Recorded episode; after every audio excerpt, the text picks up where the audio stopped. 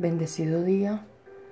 Los saludamos en familia con mi esposo, deseándoles un bendecido día y tomemos palabra de Dios y su reflexión en el nombre de Jesús.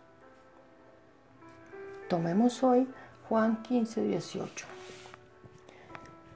Si el mundo nos odia, recuerden que a mí me odió. Primero, si pertenecéis al mundo, el mundo los amaría como a uno de los suyos. Pero ustedes ya no forman parte del mundo. Yo los elegí para que salieran del mundo. Por eso el mundo los odia. ¿Recuerdan lo que les dije? El esclavo no es superior a su amo. Ya que me persiguieron a mí, también a ustedes los perseguirán. Y si me hubieran escuchado a mí, también les escucharían a ustedes. Les harán todo eso a causa de mí, porque han rechazado a aquel que me envió. En el nombre de Jesús. Amén.